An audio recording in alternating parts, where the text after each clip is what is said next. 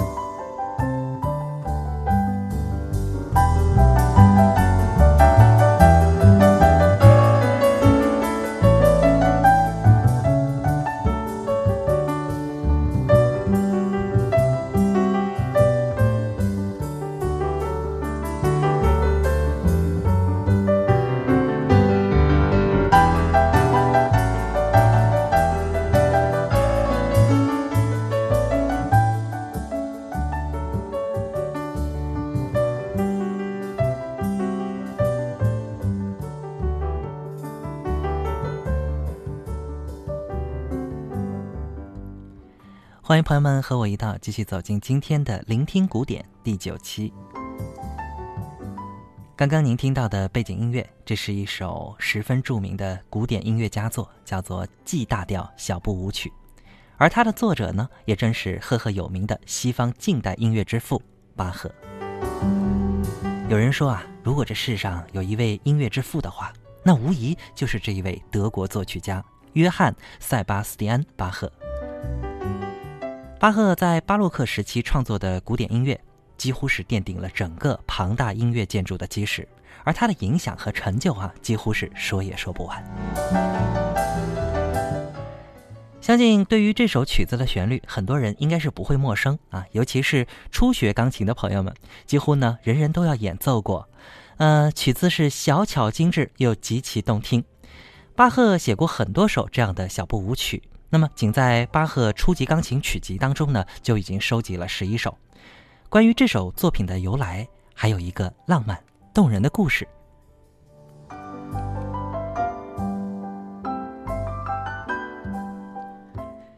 音乐大师巴赫的一生呢，有两段婚姻。他的第一任妻子玛利亚·芭芭拉在一七二零年突然去世了。玛利亚·芭芭拉留给这位伟大的音乐家的，除了爱。还有七个未成年的孩子和家庭负担。无疑，巴赫呢是很爱他的妻子的，为妻子的离去真的难过了很久。可是生活还要继续，作曲还得继续。就在第二年，巴赫认识了一位女子，叫安娜·玛格达雷娜。认识了安娜之后，他决定啊要娶她为妻。安娜呢也是出生于音乐世家。有着出色的音乐的听觉和理解力，安娜其实啊是巴赫任职的叫戈登宫廷乐队当中的一位女高音，她呢比巴赫小十五岁，在嫁给他的时候呢啊正好是二十八岁。虽然安娜的母亲极力反对这桩婚事啊，但是拗不过女儿，最后呢也只能同意了。而在婚后的安娜呢，是一位称职的妻子和母亲，她尽心尽力地照料好一家人的衣食起居，与孩子相处的也是十分的融洽。而且呢，安娜还经常习惯熬夜帮巴赫抄写乐谱，还要照顾他的学生们和来访的乐师。在空闲的时间呢，安娜还会整理他所喜欢的巴赫所做的曲子，或者改编一些键盘舞曲作品。清唱剧主题的咏叹调的作品等等。其实，在巴赫的心里啊，是非常感谢安娜为他付出的一切的，因此巴赫也决定啊，呃，写一曲来代表对他的爱。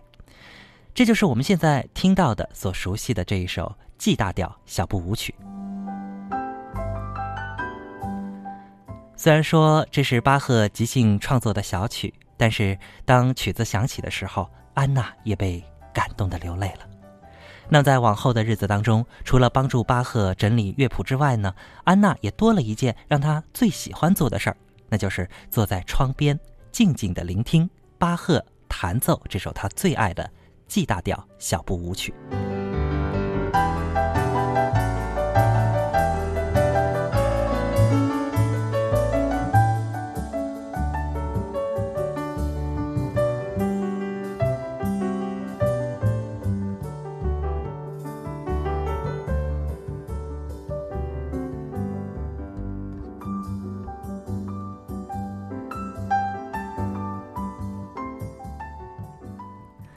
有很多人说做古典音乐的人都非常的古板，但其实巴赫还真的是一个挺浪漫的人。据说在许多年以后啊，他在妻子安娜生日的当天，阳光明媚的日子当中，巴赫拉着安娜的手，微笑着和她坐到了大键琴的旁边，拿出了为安娜整理编写的一本小曲集。这个曲集名字叫《为安娜·玛格达雷娜·巴赫而作的》。古钢琴小曲集，拿出了这本小曲集之后，送给了他。里面呢也收录的都是安娜平时最喜欢的曲子。之后呢，就是巴赫用行云流水的演奏，将这一首安娜最爱的 G 大调小步舞曲再度送给了他，作为生日礼物。我想啊，关于爱情，这个世上呢有多种表达，不同于情话。音乐一定是最浪漫的一种话语，也是最委婉含蓄、最复杂的表达。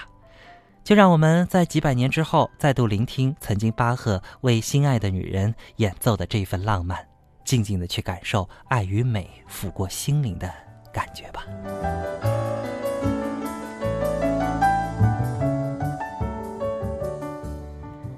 当然，在这儿呢，要特别指出的是啊。在巴赫生活的时代，还没有我们所见到的那种现代钢琴。那他的一些作品呢，实际上啊是巴赫在羽管键琴上进行完成创作的。那羽管键琴是什么呢？它是类似于一个双排键哈。那么它还有一个名字叫拨弦古钢琴。我们现在所熟知的现代钢琴呢，都是击弦乐器哈，它是通过弦头来撞击钢弦来完成的演奏。那么拨弦古钢琴，也就是羽管键琴呢，就是另外一种演奏的方式。不过呢，它也和这个演奏钢琴的情况类似啊，都要坐在键盘前来进行演奏。比如说，像巴赫的十二平均律曲集啊，就是非常知名的一部了。那这一部曲集当中，所有的作品啊，全部是在拨弦古钢琴，也就是羽管键琴上完成的。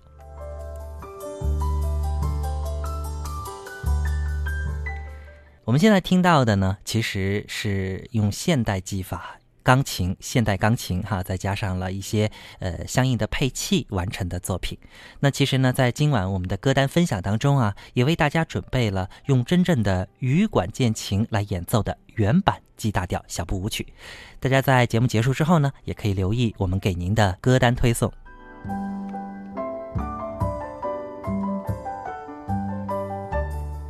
好了，我们的节目也到尾声，在节目的最后呢，我们完整的来分享这一首非常简单又极其浪漫的作品，来自巴赫的 G 大调小步舞曲。感谢您的陪伴和收听，明天同一时间我们空中再相会。